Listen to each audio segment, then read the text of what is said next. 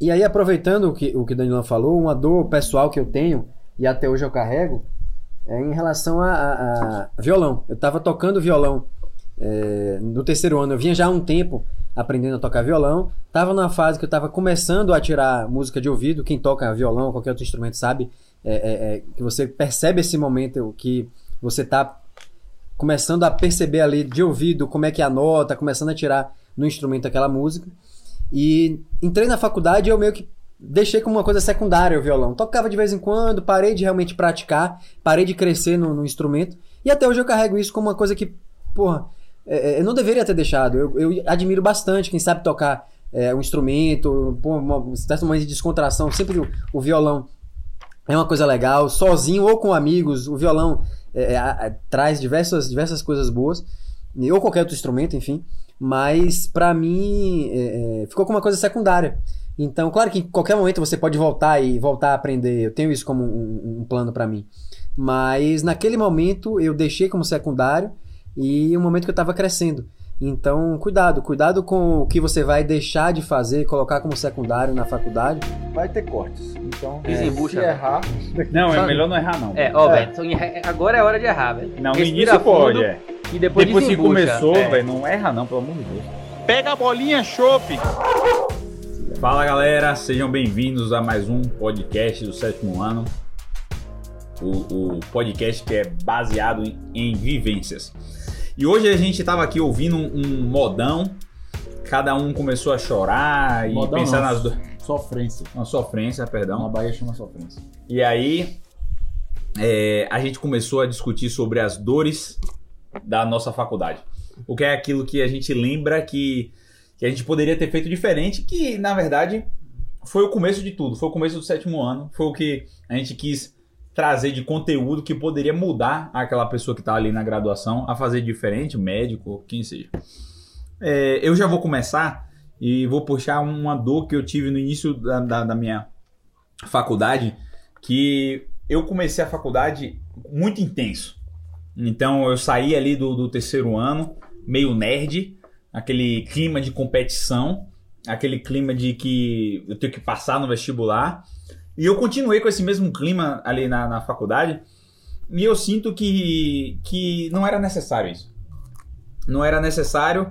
É, uma das dores que eu tenho, que eu comento sempre, é que o, o, o Vitória, Jota, ele subiu em 2007, ele subiu para a Série A. Eu tava lá. É, e eu não tava lá. E meu irmão tava lá, Jota tava lá, meu pai tava lá, e eu perdi isso por causa de, sei lá, um teste de anatomia que não valia nada, não ia mudar minha vida aquilo ali. Ivete descendo de helicóptero, barão lotado, torcida mil, cheguei meio-dia. Exatamente, e eu perdi isso. Eu via que, que, que, não tinha necessidade disso na época da faculdade. Então, uma coisa que a gente quer trazer aqui no início é, é, é o seguinte: que o médico, a vida dele sempre vai piorar ali, sempre você vai assumir mais responsabilidades. Vale a pena você, no primeiro ano de faculdade, você tá tão bitolado, você tá é, sofrendo tanto e criar tantas é, expectativas logo no início do curso? O que, é que você acha aí, Davi? É, nesse aspecto de como entrou no, no, na faculdade, eu acho que eu, eu entrei com a cabeça que, coincidência ou não, não tive uma orientação nesse sentido, faltava naquele Nenhum tempo, de nós tivemos. Nenhum de nós tivemos, faltava naquele período gente que falasse sobre esse tipo de questão que é extremamente importante. É, então, assim, por sorte ou não, mas eu entrei com a cabeça de pô, aproveitar a, a, a, universidade. Eu tinha estudado bastante no terceiro ano, mas eu entrei com a cabeça de, claro, faculdade você tem que desde o início saber que você está ali para ser um bom profissional, e eu sempre me cobrei muito. Então eu fazia o meu dever de casa. Tinha, claro, matérias que eu ia muito bem, outras que eu não ia tão bem, mas ia, ia, ia indo bem, passava e tal. Mas eu consegui aproveitar bem no primeiro ano, talvez tenha sido um dos anos que eu mais aproveitei a questão de da universidade, da faculdade, festa, encontros de, de, de, de, de universidade, uh, sair com os amigos, conhecer gente e tal. Foi, foi um ano bem legal para mim. Mas eu digo, foi mais coincidência do que uma, uma, uma consciência mesmo de que era o momento para isso. E aí, aproveitando o que o que Danilo falou, uma dor pessoal que eu tenho, e até hoje eu carrego, é em relação a, a, a violão. Eu estava tocando violão é, no terceiro ano, eu vinha já há um tempo aprendendo a tocar violão. Tava numa fase que eu tava começando a tirar música de ouvido. Quem toca violão ou qualquer outro instrumento sabe é, é, é, que você percebe esse momento que você está começando a perceber ali de ouvido como é que é a nota, começando a tirar no instrumento aquela música. E entrei na faculdade e eu meio que deixei como uma coisa secundária o violão. Tocava de vez em quando, parei de realmente praticar, parei de crescer no, no instrumento. E até hoje eu carrego isso como uma coisa que, porra, é, é eu não deveria ter deixado. Eu, eu admiro bastante quem sabe tocar é, um instrumento, pô, uma certo momento de descontração, sempre o, o, violão é uma coisa legal, sozinho ou com amigos, o violão é, é, traz diversas, diversas coisas boas, ou qualquer outro instrumento, enfim, mas para mim é, é, ficou como uma coisa secundária. Então, claro que em qualquer momento você pode voltar e voltar a aprender, eu tenho isso como um, um plano para mim, mas naquele momento eu deixei como secundário e um momento que eu estava crescendo. Então, cuidado, cuidado com o que você vai deixar de fazer, colocar como secundário na faculdade, porque vai, que, só, só, fica mais difícil, como acho você que falou. principalmente nesses primeiros anos, né? Porque é. a gente, quando a gente não conhece, a gente supervaloriza. Pô, passei na, na, na, na, na vestibular, tô entrando em medicina. Então, então agora. Tenho que começar a gás total, tem que é. ser força total. Calma, cara sua vida não, não vai acabar, você não, você não vai deixar de fazer suas outras coisas. Você tem que lembrar que você está formando para uma profissão. Sim. É uma profissão sua aquilo ali, aquilo não é o centro de sua vida, né? É uma, uma coisa que eu fui tendo essa clareza ao longo do tempo é que o estudante de medicina, o médico, ele é muito bitolado, né? Ele se fecha na, naquele conhecimento médico e porque é um conhecimento muito amplo. Você não consegue dar conta de tudo. Você tem um, Nunca. fisiologia, você tem anatomia, e é um, o livro é uma bíblia, é um tarugo lá. Você não vai conseguir ler tudo. E você se sente naquela responsabilidade de que você tem que ler tudo. E aí você tem essa. essa eu mesmo tive esse, esse peso na consciência e o resto, o resto da minha faculdade inteira até hoje eu tenho. Que é o quê? Aquela sensação de que eu sempre estou devendo alguma coisa. Quando você dever dinheiro para uma pessoa, quando você deve esse dinheiro para alguém, você quer pagar esse dinheiro para essa pessoa. E eu tinha uma sensação que eu estava sempre devendo alguma coisa para a faculdade. Eu nunca estava em dia. Estava sempre atrasado em alguma coisa. Estava sempre atrasado no conteúdo. E isso me impedia de fazer coisas que eu gostava. E quando não impedia, quando eu ia fazer essas coisas, eu fazia com peso na consciência. Então, se eu fosse para um almoço na casa de minha avó, que a gente tinha todo sábado era almoço que a família ia. E você ficava lá conversando até 4, 5 da tarde, todo mundo aquilo ali não era mais tão prazeroso quanto era antes Você tava preocupado com as coisas que você tinha Porque eu tava que... preocupado com as coisas que eu tinha que fazer. Eu tava me sentindo mal, porque eu tinha uma pilha de coisa acumulada para fazer e tava ali é, desfrutando de um momento. Então isso foi uma, uma dor que me, acompanha, me acompanhou e me acompanha até hoje. Não vai melhorar. A gente vai ter sempre, quando você escolhe ser médico, você sabe que você vai estudar muito durante a faculdade, muito durante a residência e muito pro resto da vida. E o conhecimento ele é infinito, e hoje em dia cada vez mais. Você não vai conseguir dar conta. E aí você acaba abdicando de muitas coisas que é importante para você. É. Como o fazer um esporte, como estudar outras coisas. É, o segredo eu... é isso, é saber aliar. É saber que essa, essa questão do, da atualização, do estudar, etc., vai lhe acompanhar, mas isso não pode lhe impedir de viver o resto da sua vida.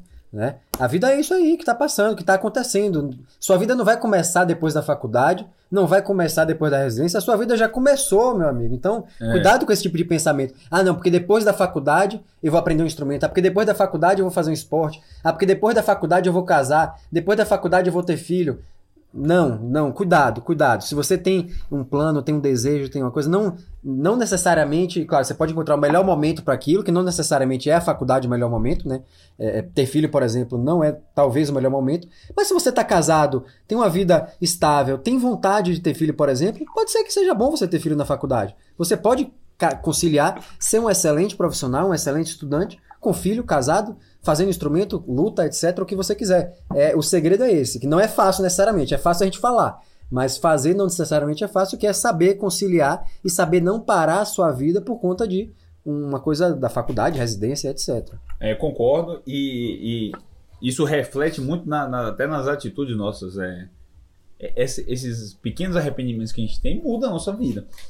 É, aqui no sétimo ano eu já bati várias vezes na tecla de fazer exercício físico. Porque eu sei que é importante e eu sei que na faculdade eu devi muito é, na prática esportiva. E é uma coisa que eu queria. É, inclusive o sétimo ano, muitas disso surgiu por conta dessas dores, né? Exatamente. Por conta desses problemas que.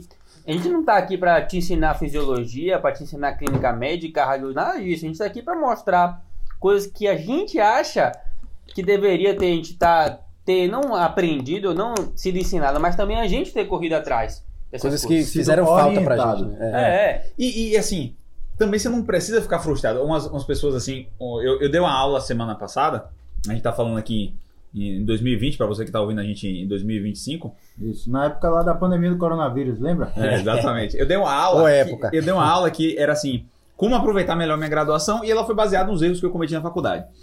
E aí eu recebi várias mensagens no pessoal, no WhatsApp, falando assim, porra, Danilão, eu queria ter visto sua aula antes. Porque vários dos erros que você falou, eu já cometi. Entendeu? Eu já cometi esses erros. Mas aí eu falei, o que é que eu respondi pra pessoa? Normal, tio.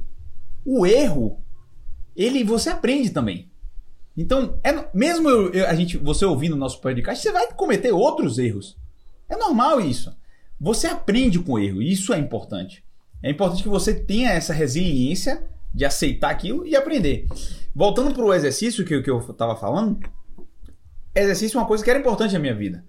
A gente estava gravando esse podcast, esse mesmo podcast agora há pouco, e aí o, o cachorro o Chopp, o cachorro de Jota, começou a latir, a gente teve que regravar. Então eu tava falando o que nessa hora? Eu tava falando que é, eu queria fazer educação física. Eu queria ter seguido pela área de esporte. Eu queria ser lutador de MMA. Com 15 anos queria ser lutador de MMA, E né? Era, era o sonho de. Danilão. É, é, maluquice, né? Ainda bem que eu fui pragmático naquela época e agora também defini a minha subespecialidade e fui pragmático de novo.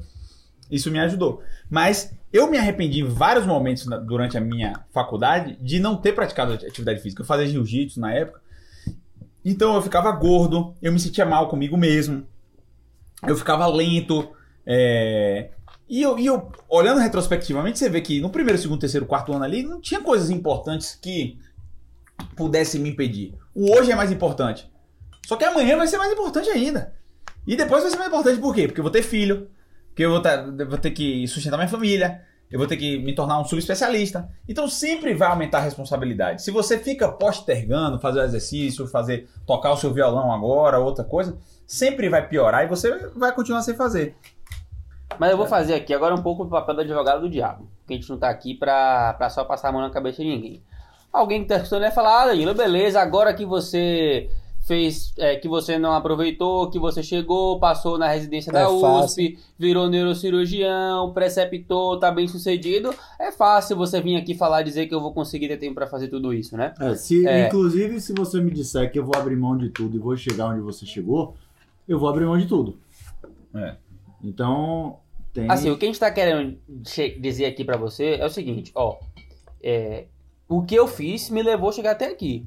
Mas eu teria feito diferente. Não tô dizendo que eu não estudaria muito, não tô dizendo que eu não me, me que abdicaria. Eu tô dizendo que alguns pontos, algumas coisas que eu considerava que eram imprescindíveis, e eu não tenho como te dizer exatamente o que é que é isso na sua vida, mas que quando você tiver esse pensamento, talvez você consiga, com as nossas experiências aqui, você consiga aprender com isso. E você não cometer todos os erros que você cometeria, talvez alguns menos. e ter- Concordo. E ter, algum outro. Porque assim, dizer que vai ser fácil, que você não vai ter peso na consciência, que você vai conseguir fazer esporte tranquilo, não vai, porque não é fácil. Se fosse fácil, todo mundo faria. Porque aqui ninguém tá, tá dizendo que, que é fácil. Não, a gente tá querendo dizer o seguinte, ó. É difícil, é, e eu teria feito diferente. Como eu faria? Não tem como eu te dizer, porque não tem como ser três pra você. Mas quando você for abdicar de alguma coisa, pense do que é que você está abdicando. É, é, é, exatamente. Você vai ter que é, alancar prioridades, né? Você vai ter que escolher prioridades ali. E assim. é, Só que hoje, assim, eu olhando retrospectivamente, eu sei que é complicado você você dizer o que é que me levou até onde eu cheguei. É complicado isso, isso, isso é muito É. difícil. Mas olhando retrospectivamente, tem, existem várias coisas que eu priorizei e eu sei que elas não eram Não importantes. fizeram diferença nenhuma. Não fizeram diferença. É o exemplo que eu dei do pré-teste de anatomia. Foda-se esse pré-teste, man. Sim. Que- se eu tivesse tirado uma nota ruim, que diferença Eu teria me feito lembro- na minha vida? eu me lembro que- Várias notas 9 que eu tirei podiam ser nota 6 ou 7. Isso não ia mudar a minha vida. Eu tenho certeza disso, assim. Quer dizer, não tem como você ter certeza, mas.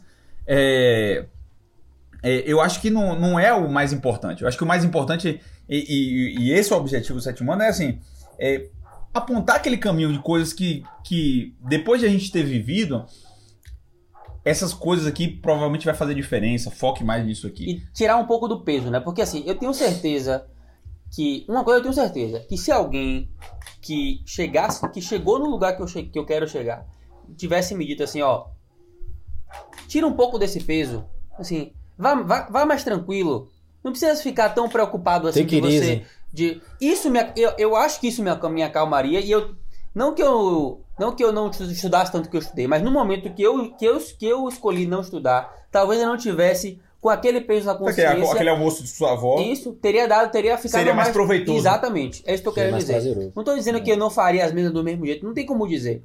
Mas a mensagem, assim, uma das mensagens é quando você se propor a fazer uma coisa, não fique tão preocupado com essa coisa, né? Sim. E tente priorizar coisas que realmente são importantes. E não pense que vai melhorar depois. É, isso Porque- que eu queria tocar Porque vai, ponto. vai piorar. Assim, vai piorar cada vez mais. Não teve nenhum momento que eu cheguei que foi mais tranquilo do que o que eu estava antes. Você que está ouvindo a gente, que está no final da faculdade, no início da faculdade, no início da residência, enfim, ou ainda não entrou na faculdade, cara, a gente está alguns anos na sua frente. A gente terminou a nossa residência e a gente está começando a nosso, nossa carreira como especialista. Então a gente já passou pela, pelo colégio, pela faculdade, pela residência e a gente já está nessa outra etapa. E acredite, hora nenhuma melhorou. Muito pelo contrário, sempre piora. Então, do colégio para a faculdade, você fala, ah, no terceiro ano do colégio, você fala assim, putz, eu vou parar de, de surfar, foi o que eu fiz. Mas quando eu começar a minha faculdade, eu já vou ter 18 anos, eu vou ter meu carro, eu aí vou surfar a hora que eu quiser. E não volta, não volta.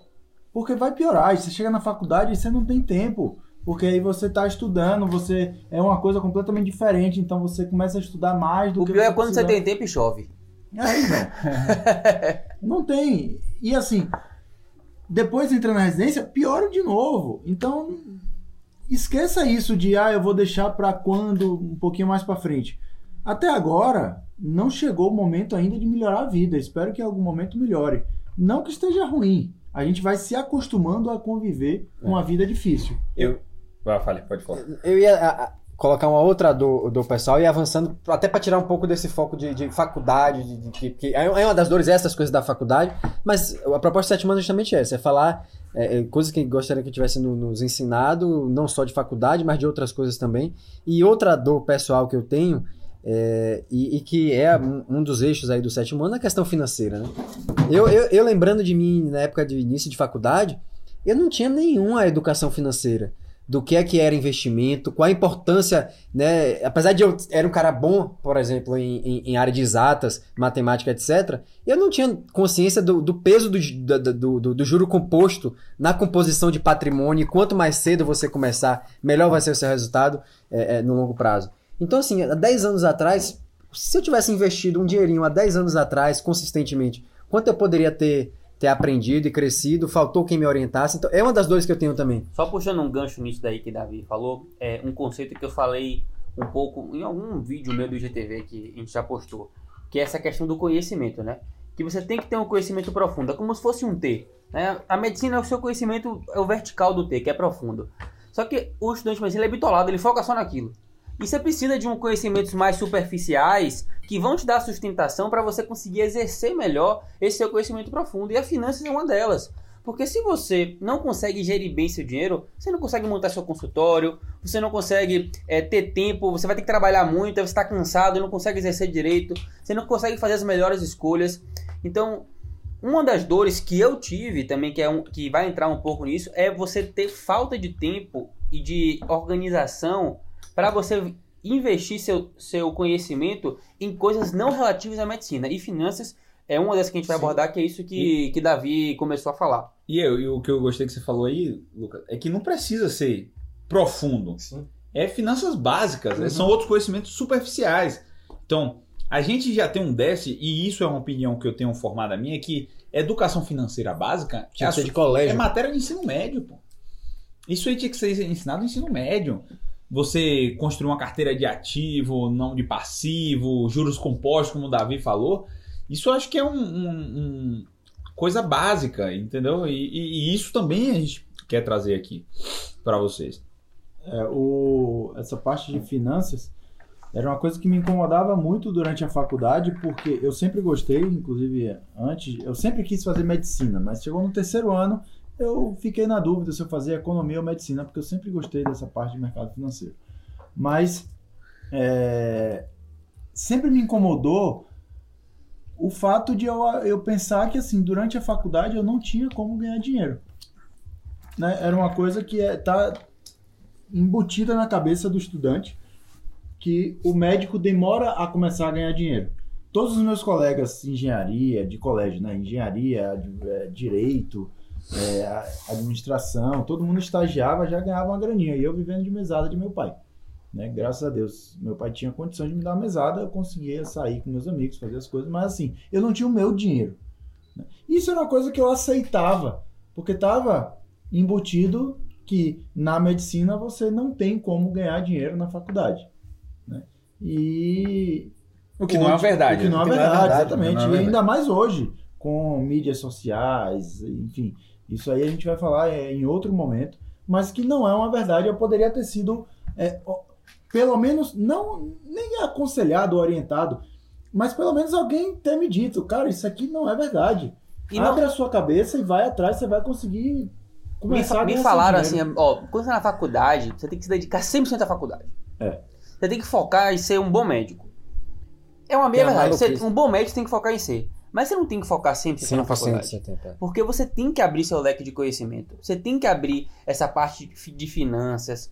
Você tem que abrir a parte de. Hoje em dia, é, as pessoas, a gente tem que olhar pra frente e saber que o como vai estar daqui a 10 anos não é o que deu certo há 10 anos atrás. Porque quem tá bem sucedido hoje foi quem fez alguma coisa boa há 10 anos atrás. Uhum. Então, quando você. Você não pode se espelhar no. Você tem que se espelhar. Não que você não possa, mas assim. O sucesso que seu professor teve foi porque ele fez alguma coisa diferente na época que ele estava. E a época que a gente está hoje está mudando as coisas muito rápidas.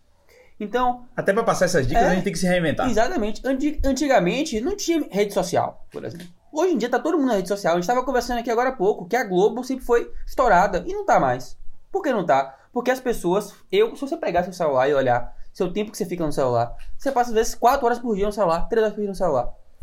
E Eu, o, eu, eu, eu, e eu- o dia você tem 24 horas. Se você ficou 4 horas no celular, você passou 4 horas a menos em outro lugar. Sim. Então, a gente tem que olhar pra frente e ver que as coisas vão mudar. E você só vai conseguir fazer isso hoje em dia é estudando outras coisas, porque tá todo mundo se especializando em tudo. As pessoas estão estudando mais. É.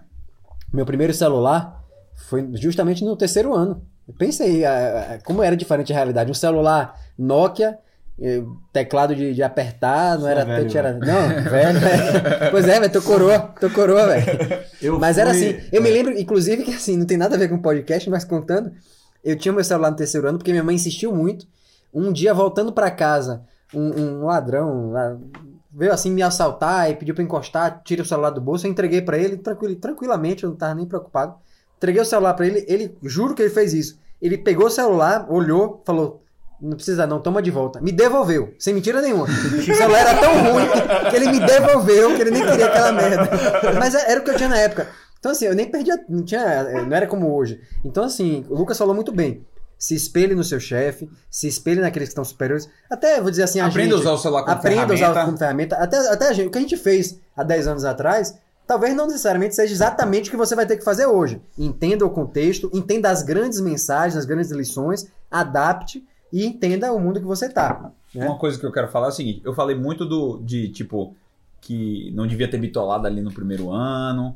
E a Lucas até fez uma meia-culpa assim, ah, mas você não chegou a- aonde você chegou porque Será que não foi isso que ele levou ao que você isso chegou? que É. levou. Mas aí eu vou fazer uma- uma- um, um outro arrependimento que eu tenho. E ele vai em direção oposta. Só que eu quero dar o nome aos bois. Que é o quê? É, eu me dedicava muito ao que eu gosto. Quando chegou no meio da faculdade, ali, terceiro, quarto ano, internato, eu, eu, eu dava gás muito no que eu gostava e pouco do que eu não gostava. Então, é, no quarto ano, por exemplo, eu estudava muito clínica cirúrgica, que eu gostava, e clínica médica, porque eu sempre priorizei clínica médica. Eu acho que é um, então, isso talvez, provavelmente, é o que mais me levou para onde eu cheguei do que aquelas matérias básicas lá. Eu sempre valorizei muito clínica médica, mas a- nas aulas de GO e pediatria, eu, eu, eu largava de mão. É, isso é um, um- um erro grande. Um erro grande, um erro grande. E eu, por quê? Porque eu não gostava de pediatria, não gostava de GO. Então, as- na nas matérias básicas de GO e pediatria, eu não aprendi aquilo. É. Quando eu cheguei no internato, eu, pensei que eu, eu percebia que muitos colegas meus estavam muito mais na frente de mim de- em- na questão de GO de pediatria. Isso é um. E isso é um arrependimento que eu tenho. Sim. E É eu um- falei isso na minha aula também, assim, pô, ó, concentra em GO, pediatria, essas grandes áreas do conhecimento, GO, pediatria preventiva. Preventiva era outra também, que eu, eu menosprezava porque eu não gostava. Sim. Eu acho que a faculdade é de medicina. Então, para você ser um bom médico, tem que saber um pouquinho de cada coisa. Inclusive filosofia, inclusive psicologia, história, isso faz parte de um bom médico. Muitas vezes isso diferencia mais do que você saber aquela doença rara e Sim. tal. Então, tem muita gente, tem, É. é, tem muita gente que já entra e fala assim, não, eu vou fazer neurocirurgia. Eu vou fazer, eu, eu não tenho dúvida que eu vou ser ci- neurocirurgião. Mas, cara, antes de você ser neurocirurgião, você tem que ser médico. E a su- e na sua faculdade, esqueça. Vai fazer a liga de neurocirurgia, vai. Vai, se quiser entrar num grupo de pesquisa de neurocirurgia, beleza, pode entrar. Mas assim, antes de entrar num grupo de pesquisa de neurocirurgia, você precisa entrar num grupo de pesquisa. Se esse for de neurocirurgia, ótimo para você. Mas se não for, você tem que fazer alguma coisa. Você não pode fazer uma faculdade de especialista, É como muita gente vai. E isso é um erro muito comum. Eu não vivenciei muito isso, apesar de eu ter gostado muito de neurocirurgia e coisa, eu, eu, eu, eu tomei isso como lição. Algumas pessoas que puderam me aconselhar, como a gente está aconselhando agora, falaram assim, ó, cara, o cara que é bitolado em uma coisa, ele não vai ser neurocirurgião. Isso falaram pra mim e pra Davi. Então, quando a gente E a gente no- viu pessoas que era no isso quarto, quinto ano, sabia tudo de neurocirurgia. Estamos dando exemplo de neurocirurgia, mas isso vale para qualquer área. Qualquer área. Plástica, dermato, eh, oftalmo, cardio, enfim. a E o cara tomava isso. pau, o cara tomava pau na O cara residência. sabia no- na liga muito mais neurocirurgia que eu e Davi. E tomava Entendeu? pau na residência. E, na residência não conseguia passar. Lógico, ou, ou acabou indo para outra área no final das contas. Então, entendeu? cuidado Porque são essas especialidades que é, despertam uma, No imaginário. um sonho né? no imaginário das pessoas são especialidades difíceis de passar na residência. Né? Eu- Então, chega na hora da prova, o cara que passou a faculdade inteira só estudando isso, vai mal. Isso- Ele não conseguiu estudar Na, outras na coisas. nossa residência tem um, um professor que ele é catedrático, chama Dr. Wen. Ele é catedrático, um neurocirurgião, assim, um world class neurosurgeon. World class. E aí ele sempre vem um acadêmico assistir a cirurgia dele. Vem da- de Natal, vem da Paraíba, vem de Pernambuco, vem de qualquer lugar. E aí, quando ele vê um acadêmico ali de quarto, quinto ano, ele fica um pouco incomodado. Porque ele fala assim, ó, cara, você só. Eu sei que você me admira, mas você só chega aonde eu chego se você não tivesse aqui, entendeu? Se você não tivesse neurocirurgia, neurocirurgia. Se você tivesse se preocupando em ser um bom médico. Então, as poucas palavras que ele dirige ao, ao- ao interno, ele chega assim, ó. Quando o interno pergunta alguma coisa, não sei o que, não sei o que, ele chega, chama no cantinho e fala assim, ó. é, tudo bem, mas não se preocupe com isso. Não se preocupe com esse aneurisma. Assista, desperte seu interesse, mas se você quiser estar aqui, entre- como os meninos residentes estão, o residente não, ele dedica total ao residente, porque o residente já é especialista. Se você quiser chegar aqui, você tem que ser um bom médico. Então, foque não em ficar aqui vendo esse aneurisma. Esqueça esse aneurisma. Foque em GO, foque em pediatria. É um insight bom que Mas É, e, e ele fazer- fala assim: ó, terminar essa cirurgia aqui, não vá pra casa estudar o aneurisma. O aneurisma. Vai conhecer São Paulo e, e vai estudar GO, vai estudar pediatria, que é isso que vai lhe fazer chegar até aqui. Só fazendo um contraponto, é, só por esse cara ter essa mentalidade diferente, já valeu a visita desse cara pra ele. Sim. Com certeza. Isso já é valeu. verdade. Mas são exceções. São São exceções. exceções os médicos. Os médicos são que nem. Porque esse cara, como você falou, é um catedrático world class. E eu queria. eu- enquanto a gente você falava aí, me, me veio uma coisa na cabeça que eu lembrei. Que assim, a gente se espelha muito nos nossos colegas. E eu nunca vi ninguém dizer que se arrependeu de não ter estudado a especialidade antes de chegar na especialidade. Você já viu? Você já viram alguém? Assim, Não, eu não vejo existe, o contrário. Eu vejo o cara dizer, rapaz, eu sinto falta de um conhecimento básico. Eu já vi. Sim. O cara falar, pô, sinto falta de passar um acesso central. Isso, isso. Sinto verdade, falta verdade, de, concordo. De, ter, de ter entubado mais paciente. Isso você. Se você só faz isso, é pegando o básico. É o que eu já falei no vídeo. Olha, você tem que focar em clínica médica, em procedimentos. E se você se preparar para dar um plantão em UTI, mas se você chega, botar na sua cabeça que você vai se preparar, ó, no sexto ano, eu quero Dá um plantão em UTI. Às vezes em algumas cidades não dá, né? Porque tem muito especialista. Mas interior, cidade menor, dá. Se você se preparar para isso, eu tenho certeza que você não vai se arrepender e vai te ajudar na sua faculdade. Eu vou Eu só ilustrar isso aí com um exemplo. O melhor residente de vascular que eu tive foi um cara que ele decidiu por fazer vascular aos 48 do segundo tempo. Na hora de marcar o X ali na inscrição, na, ma- na, na matrícula para a prova, ele tinha que escolher uma especialidade, ele estava na dúvida, ele marcou o X de vascular. O cara sabia tudo de tudo. Eu- Ele tinha sido um residente padrão de cirurgia geral, porque todo estágio ele se interessava, ele gostava Ele abriu o ele leque. abriu o leque, abriu a cabeça dele absurdamente. Então, assim, o cara sabia tudo de clínica cirúrgica, tinha uma complicação diferente, ele tinha uma Sabia. ideia, ele sabia, ele. Então, foi o melhor residente. E a vascular ele aprendeu durante a residência, porque ele era bom. Eu achei interessantíssimo esse, esse tópico que o Lucas trouxe. Por quê? Porque ele trouxe uma dor que não é nossa, mas que é de muitos. Então, é uma dor importante essa. Então, eu, eu vou trazer o exemplo agora de meu, de Davi e de Jota. Tanto a vascular como a neurocirurgia são especialidades de doentes muito graves. E, e, e eu, Davi e Lucas fizemos é, muita liga de emergência, trauma, a gente aprendeu muito procedimento, a gente E, teve e Jota de terapia intensiva, que também E Jota faz de isso. terapia intensiva, também aprendeu muito isso, acompanhou muito o TI e tal. Então, nós quatro temos essa bagagem que você citou, de saber clínica, de saber paciente grave, manejo de paciente grave, Procedimento. procedimento. Cara, o que isso foi uma mão na roda na minha É. residência, na de Davi e na de Sim. Jota, eu posso falar por Jota, porque eu convivi sim. com o Jota ali na emergência. Jota era o melhor, Jota e Tulipa, que é o, é o namorado de Jota que a gente fala, Tulipa, eles dois, eles dominavam os estágios que eles passavam. Eles estavam na UCI, porra, você não precisava se preocupar. Os caras dominavam o estágio. Os caras estavam na sala de emergência, você sabia que estava dominado ali. E pro residente de neurocirurgia isso é um alívio, porque tá tudo controlado. Os caras estão cuidando bem de seus doentes.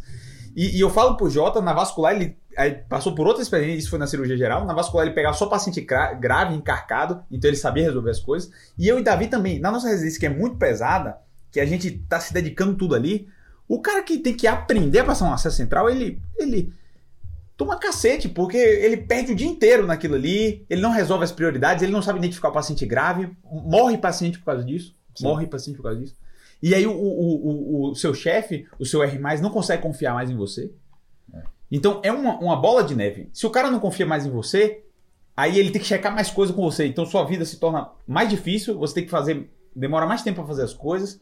Então, o, talvez você que fez radiologia não sabe o quanto isso tenha sido importante para nós três. Não, mas geral. mim foi importante. Pra você É foi. pra mim é exatamente. importante Não tô dizendo que não foi, mas Mas assim, só falando assim da minha prática, tem especialidades que não tem isso diretamente. Quando eu ia conversar com um colega, eu sabia a prioridade que aquele exame tinha pra ele. Sim, Eu sim. conseguia entender a clínica que tava por trás de cada coisa, eu conseguia entender a repercussão que isso traz. E, e ser mais do que um, um- um analisador de exame, ser um cara que contribui para pensar o diagnóstico, pensar a, a importância daquele exame ou não naquele isso momento. é claro pra mim. Os melhores radiologistas são bons clínicos. São bons Ou clínicos, foram bons clínicos antes, porque é uma Tá especialidade junto, é diagnóstico. É diagnóstico, diagnóstico, exatamente. É. É como você falou esses dias em alguma oportunidade nossa, de que é, mudou o nome, né, por causa de medicina diagnóstica. por E causa trazendo para a realidade da, da faculdade, então, qual é a mensagem que quis passar nesse último, sei lá, minuto aí que a gente estava falando? Durante a faculdade, não tenha a dor de, ah, eu não fiz estágios como eu deveria, não, não aprendi na prática, não fiz um bom internato, porque é, é, é, isso vai lhe fazer falta. Então, se você tiver que escolher entre assistir 100% das aulas de um conteúdo teórico ou, fa- ou fazer um estágio prático, eu vou lhe dizer assim, posso até ser criticado por muita gente dizer, ah, não, mas é importante estar ali no conteúdo prático curricular, no conteúdo teórico curricular, mas se eu tivesse que escolher, fiz isso algumas vezes na faculdade, fazia muito estágio prático, às vezes deixava de ir numa aula mesmo, deixava de ir porque eu ia para o estágio, mas eu não tenho nenhum arrependimento, pelo contrário. Quem não fez isso se arrepende mais do que quem fez o estágio prático, aprendeu, saiu dali com uma segurança maior. Mesmo que você faltou aula, faltou uma aula teórica, passou com um 7,5 ao invés de um 9, mas você aprendeu a fazer as coisas, entrou na- no, no mercado médico com muito mais segurança, tranquilidade, sabendo fazer, sabendo um- ser médico. Eu vou dar um exemplo prático que aconteceu comigo nas entrevistas da quando eu fiz geral. Meu currículo, eu fui da liga de UTI durante três anos da minha faculdade, então metade eu entrei no quarto ano, no final do quarto ano, fiquei no final do quarto, quinto, sexto, dois anos e meio. E aí, tudo que eu tinha de estágio extracurricular, pesquisa. Foi na liga de UTI. Eu entrei na liga de cirurgia e assim, eu já sabia que eu queria fazer cirurgia desde o primeiro semestre. Eu, quando eu passei em medicina, eu falei: Ah, você vai ser médico? Eu falei: Não, vou ser cirurgião. Então eu já entrei na faculdade focado que ia fazer cirurgia. Então, monitoria eu fiz de anatomia de técnica cirúrgica. Mas eh, entrei na liga de cirurgia, mas a liga de cirurgia não, não, não, não gostei, não curti a liga. Sei lá, não, não fui com ela. E aí entrei na de UTI. E aí toda a minha formação do meu currículo foi de UTI. Meu TCC foi em delírio em pacientes críticos.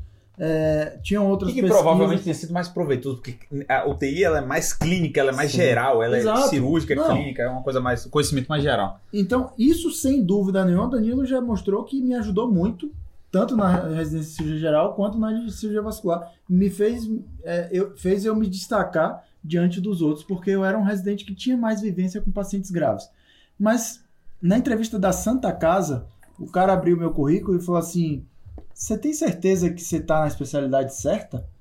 Você não quer ser neurologista, psiquiatra ou mesmo clínico, não? Eu tô vendo que tudo aqui seu é UTI, ou é delírio, ou é.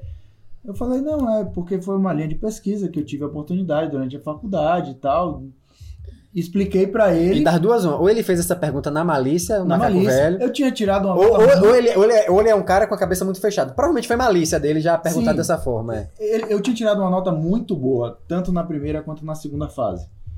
E eu precisava de uma nota muito ruim na entrevista pra me derrubar. E foi o que eles fizeram, mas não me derrubaram. Eu acabei passando na, em penúltima ou última dentro das vagas, mas Onde era isso? na Santa Casa. Aham. Mas assim, eu tirei quatro nessa entrevista. E nas outras eu todas tirei oito, nove, nove Uhum. e pouco e tal. Mas foi uma nota que destoou de todas as outras. Mas deu pra ver nitidamente que ele quis me. Aham. Mas o que eu quero mostrar não é isso. É que eu tive uma formação completamente Diferente, né? diferente de um cirurgião. Sendo que desde o primeiro semestre eu queria fazer cirurgia, eu não tive outra dúvida, eu nunca tive dúvida do X que eu ia marcar no dia da prova de residência. Tem que, tem tem que um- pegar essa- essas questões aí, assim, formação é, é, médica. E aí eu vou dar, dar outro exemplo, que perguntam muito na- na- nas caixinhas nossas lá do sétimo ano. é, essa coisa de, ah, eu quero fazer tal área, vale a pena eu estudar tal coisa, eu quero fazer neurocirurgia, quero fazer isso e aquilo. Vale a pena fazer pesquisa em outras áreas? Novamente, como o Jota falou aí, vale para clínica médica, UTI, pesquisa científica, método científico. Amigo, se você, Definitivamente. se você souber o básico daquelas coisas, é, é, não interessa se você fazer exatamente na área que você quer. Método científico é uma coisa só, medicina é uma coisa só, clínica médica é uma coisa só. Aprenda aquela questão, aproveite as oportunidades, não necessariamente vão ser na área que você quer, e você vai estar bem, você vai estar muito bem, você vai estar preparado para onde você quiser ir. Esses dias, é, Davi, é, recebemos uma caixinha lá do cara que tava se queixando do internato dele e tava se queixando da, de que ele no, no- os R2 papava os acessos centrais dele. Então, você aprendeu isso? Vou falar aqui pra Jota. Você aprendeu isso no internato, Jota? Foi no internato que você aprendeu a maior oportunidade assim de, de- de passar central, de fazer procedimento? Ou foi porque você procurou por conta própria? Eu vou falar aqui. Especificamente, é, acesso central, eu acabei aprendendo. Eu tava na Liga de UT, então tinha manequim lá pra gente treinar. Tô, aprendi. E olha que eu nem sabia a, a É. sua resposta. Eu tô fazendo Sim. uma lista. mesmo. E aí, quando eu cheguei no internato, eu já meio que tinha uma noção. Então, comecei ajudando o residente a passar. O cara tá na residência dele, a prioridade é dele ali, tá? Mas eu comecei ajudando e tal. Depois ele foi pegando confiança, então eu passei alguns acessos. Mas aí, se você for para procedimentos mais básicos, sondagem vesi- vesical, sonda nasogástrica, eu aprendi isso na USP quando eu fui fazer um estágio de uma semana. Eu dei sorte que os, os internos estavam de férias. Eu era o único interno, entre aspas, sendo que não era da casa nem nada. Passei uma semana lá e eram procedimentos que os residentes não queriam. O acesso central, intubação, tudo era dos residentes. Eles não me davam nada. Mas foi aí que eu aprendi a sonda, etc. O resto, eu aprendi nos estágios extracurriculares da liga de UTI. Então, realmente, se eu parar para ver do quanto eu fiz no internato da graduação, foi muito pouco. Então, só para completar esse, esse raciocínio aí, então, assim, se você tem essa dor de que ah, é, eu, eu não vou aprender procedimento, eu sinto uma, uma- uma- um débito do meu internato de apren- aprender procedimento, de aprender emergência médica ou outras áreas, Eu não vou aprender cardiotocografia, não vou aprender é, um parto, entendeu? Essas coisas vai muito de você. Dá pra você procurar por conta própria. E- Dá eu- pra você fazer estágio fora. Por exemplo, ou nem estágio, acompanhar informalmente um colega mais velho. Informalmente, Acabou. Que eu falar. Pessoal, sem hoje em dia... certificado, sem nada. é Sem nada. Como- Eu como que eu- fiz isso. É o melhor aprendizado, acompanhar um, um colega trabalhando no dia a dia. Como é o Como dia a eu dia de um médico? Como que eu faria hoje, por exemplo? Ah, eu tô num. Se eu não conhecesse. Primeiro, se eu conhecesse alguém, eu ia falar com essa pessoa diretamente. Pedir audiência. Se eu não conhecesse, eu ia perguntar a alguém que eu sei que eu conheço se essa pessoa me passaria esse contato da pessoa e chegaria e falaria, pediria. E se não tivesse, eu ia no Instagram de alguém que eu vejo que gosta. Tem hoje em dia padrinho médio, tem hoje em dia milhares de coisas aí que você vai lá e pede. Galera, assim, eu fui preceptor, J, J é, Danilão é preceptor. Velho, o que a gente mais gosta, se a gente tá ali, é porque a gente gosta de nada. Se você vê um cara interessado, Sim. Você, você não. Como é Você que vai ter funciona? prazer de Como é que ensinar. funciona? Chega um cara e pede, ah, poxa, comprar, vai dizer que pode. Você não vai chegar pro cara no dois primeiros dias e falar, ó, tome aqui e faça o central. E Mas se mostre interesse. Mas se você chega lá e é um cara que não enche o saco, não tem mimimi, não chega atrás, chega lá na sua hora, as coisas que te pedem, você faz pergunta, mas não fica perguntando o tempo inteiro. Que você tá lá cumprindo o seu papel, o cara te pede pra fazer uma função, fala, "Ô, você pode levar esse negócio, aí você pensa, porra, eu não tô aqui pra ficar levando esse negócio. Tio, você tá ali pra ajudar, seu papel ali é, É. ajudar o serviço, a gente não tá te ajudando, te ensinando. Mostrar interesse. Você vai fazer- Serviço, servir. Você vai estar você vai tá ali pra ajudar sem reclamar. Daqui a um tempo, a gente vai se sentir em dívida com você. Isso. A gente vai se sentir em dívida com você. Falar, pô, esse cara aqui tá aqui ajudando. Padrão. A gente tá aqui ajudando. E a gente vai querer te retribuir isso, tio. Porque é o gatilho da gratidão que a gente fala. Se você fez alguma coisa pra ajudar a gente, a gente vai querer te retribuir de algum modo. Isso- E vice-versa. Isso em qualquer oportunidade da vida. Tem gente que fala assim, um chefe, por exemplo, vamos dizer, nefrologia, clínica médica ou, ou endocrinologia, um chefe fala assim, pô, eu tenho um paciente internado no hospital tal.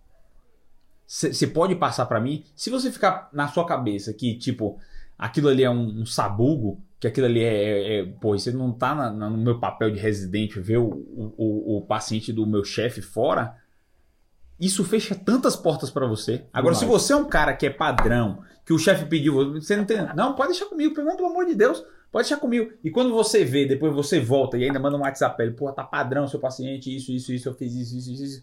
Cara, você conquistou, Em cara. algum momento, essa pessoa vai querer te retribuir. Não Vai. sempre, pessoal. Mas assim, você abriu uma Ah, porta ali. E é mais rápido do que você imagina. Sim, não, eu consegui, Porque tem poucas pessoas assim. eu consegui isso, hum, lembrei agora aqui, um plantão no internato, tá? Tava no, no, no HGE lá, no Hospital Geral. E aí eu acho que o, o R1 da geral tava doente, sei lá, não tinha ido pro plantão. Só tava o R2.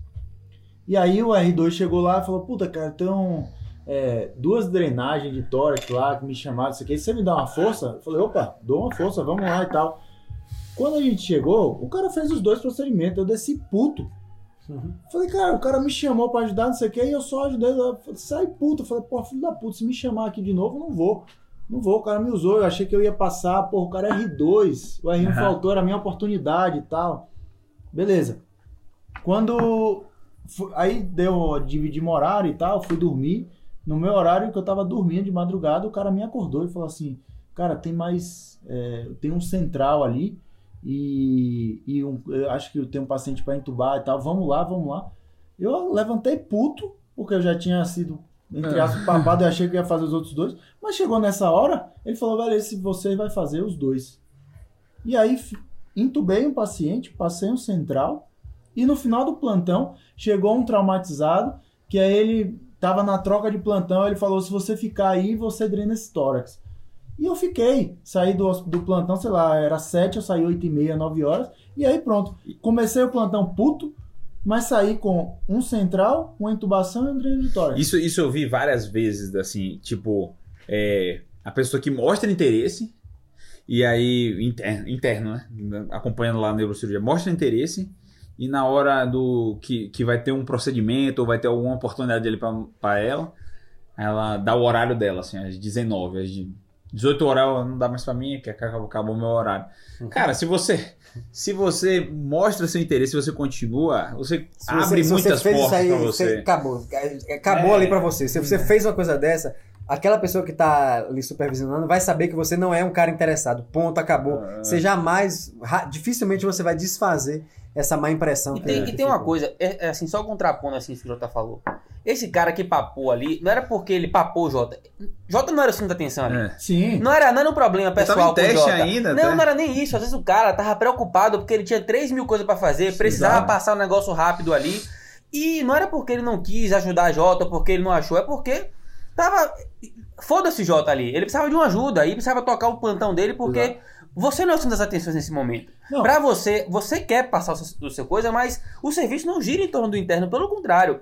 Mas o cara viu que ele tava ali. E em um momento que ele parou e que tinha um tempo, a coisa estava tranquila, ele chegou, parou e falou: Porra, aquele cara me ajudou. Exato. Eu vou ali retribuir. Então, é uma dor que assim que eu vejo que muita gente tem. E que aí é o contrário, né? Você tem essa dor, mas isso a culpa é sua, porque você não sabe como as coisas funcionam. E a gente tá te mostrando aqui como quem tá do outro lado pensa. E isso eu não sabia. É verdade. é Eu verdade. não sabia que as pessoas pensavam assim, porque você é egoísta. Não é egoísta no mau sentido. Imediatista. Você tá, você tá pensando em você. Então você pensa, puta que pariu, eu não passei a parada. Mas você não tá entendendo no contexto que às vezes o cara tinha dois dessas pra passar, mais um paciente pra fazer, mas não sei o quê, e tinha que adiantar o lado dele. Não, eu- é isso aí total. O cara tinha, tava como R único no plantão. Sim. O R menos dele, que é quem ia fazer o trabalho mais Braçal. braçal, faltou, então o cara devia estar atolado de coisa pra fazer. E puto. e puto. E ainda assim, de madrugada, e aí eu parei e pensei depois, hoje eu penso assim, cara, o cara me acordou de madrugada. Ele não precisava ter feito aquilo. Ele não precisava ter feito aquilo. Foi gratidão. Se se ele passa um- o acesso central Ia ser sozinho, mais rápido. Muito mais é rápido. muito mais rápido do que ele me acordar pra. Então, assim, ele me. E outra, se eu tivesse ficado puto e falado com ele, porra, você não deixou passar, porra, é- isso aí era eu. Você passou Você primeiro. fechava eu, uma porta. Eu fechava uma porta. Eu guardei aquela dor pra mim. E aquilo ali me, me deu um, um tapa na cara depois e falou assim: ó, toma aí, besta. É. Você achando que tinha sido ruim, aí a recompensa. Eu queria puxar dois temas, a gente tá chegando próximo do final do podcast, mas tem duas coisas que eu queria perguntar. Uma não foi minha dor, e outra é uma dor minha, e que são coisas rápidas. A primeira, assim, pra galera que tá no começo da faculdade, que é assim, eu comprei muito livro. Pô, não precisava, pra mim não precisava comprar livro. Tem alguns livros que você gosta de ter, tipo assim, anatomia não me arrependo, porque eu fiz radiologia, é bom ver. Pô, mas eu comprei muito livro que não precisava. Eu acho que isso foi uma dor que eu achava que eu tinha que ter o livro, e era o livro mais recente, né? Às vezes, É. na patologia. Putz, patologia não muda muita coisa. Não muda. Anatomia não anatomia não muda E nada. fisiologia, essas primeiras matérias básicas É, não essas mudam. coisas não mudam. Então, assim. Muda Pois- pouco, não é que não muda muito Muda pouco. Muito pouco, é. não faz Muda diferença. Então, assim, foi uma dor que eu tive de hoje em dia que, que eu queria comprar o livro, gastei dinheiro com isso. Às vezes a pessoa deixa de fazer alguma coisa que é importante pra ela É. pra comprar um livro, né? Às vezes deixa de sair com a namorada em um momento importante, deixa de E ajudar hoje a ele mãe tá em alguma disponível em coisa. PDF. Então, hoje assim, ele tá disponível em Queria PDF. saber o que vocês acham. Vale a pena se preocupar pra pra comprar um livro, ou Xerox, ou internet? O que, que vocês acham? Eu acho que se você. Primeiro, uma coisa é, não, não vamos nem 8 nem 80. Uma coisa é uma Então- coisa, outra coisa é outra coisa. Exatamente. Você não precisa ter o livro de 2020, mas você também não vai comprar o livro de 1979, né? Compra a edição anterior se for mais barata. Se Ou se você tiver o PDF, tá mais do que suficiente. E vou você- conseguir estudar, que tem É. gente que tem dificuldade também. Exato. Mas se você quer ter o livro e um livro de anatomia, histologia, cara, compra a versão anterior. Se Eu vai lhe te falar- fazer falta. É. Mas tem muita. No início da faculdade, você ainda precisa, uma vez ou outra, estudar por livro. Depois, os módulos do dos cursinhos, a gente já conversou em outros podcasts, em vídeos, etc. É. São espetaculares, são as melhores fontes de estudo. Tá? Mas os livros no início, infelizmente, são a única fonte de estudo É, eu, eu, ainda. eu, pessoalmente, eu comprei alguns e a maioria acabei revendendo depois. Comprei usado, comprava muito usado mesmo. Isso. Revendia depois ainda. Então. É, eu mas eu tenho, eu eu tenho isso. é, Não é uma dor, não digo que é uma dor minha, não. Mas comprei mais do que eu deveria ter comprado. Depois revendi, então sobrou pouca coisa assim no final da faculdade que realmente ficou comigo. A segunda, a segunda dor que eu queria perguntar é da produção científica. Eu, eu, ia, eu ia entrar nesse que a mérito. gente. Eu, eu, eu, eu produzi na- durante a faculdade, pu- consegui publicar artigo em um grupo, não tive tanto isso. Mas eu vejo que as pessoas, muitas pessoas menosprezam isso, dão valores a outras Não, coisas. eu, eu, eu, eu menos e aí eu queria saber de vocês, assim. Davi é um, ca- caso fora à parte, assim. Que, Não, mas eu tenho minhas dores nessa área. Eu ia, eu ia falar disso e também eu acho que assim, a gente tá finalizar. chegando no final do podcast, eu acho que isso é uma coisa importante, porque eu vou dar qual é a minha opinião e deixar vocês encerrarem. Que é, numa entrevista de residência, se você tem uma produção científica, isso não importa qual área que você fez. Se você conseguiu, teve uma bolsa, você teve uma bolsa de pesquisa e conseguiu publicar algo dentro da sua bolsa de pesquisa, eu acho que isso aí você zerou aquela parte de produção acadêmica. Zerou no sentido de foi bem. é, né? ze- zerou, você foi, você zerou o jogo de videogame, né? Você Isso, chegou no isso, final ali, isso. porque é o que é o máximo que um aluno pode fazer, é desenvolver um projeto de pesquisa com iniciação científica E publicar. e publicar com isso. Você fez o. o, o- O você, seu- se- você fez o caminho o completo. doutorado, o doutorado do, do- da graduação. Você fez, né? você fez o você caminho teve o completo. O resultado. básico da pesquisa Você teve o resultado. E você, a pessoa vai lá e fala, esse cara entrega o resultado. Ele aprendeu passo a passo, Esse- siga o caminho. Essa é uma dor que eu tenho. É uma dor grande, eu ia puxar isso aí. É, Então, assim, eu pensava assim, eu não tinha a noção da importância disso. Primeiro é isso. Primeiro que eu não tinha essa noção de importância. Então eu não sabia que isso era importante na, na, na, para um ser um bom médico, não sabia da importância da entrevista, não sabia. E eu tinha um negócio assim, ó, eu tenho que focar em clínica médica, que eu quero ser médico, e eu tenho que focar em cirurgia, que eu vou ser cirurgião. Eu tinha isso na cabeça assim. E o que eu não gosto, eu não gosto. Então, bioestatística nisso, tocar o foda-se. Então, políticas de saúde, tocar o foda-se. Preventiva, GO, pediatria, tocar o foda-se.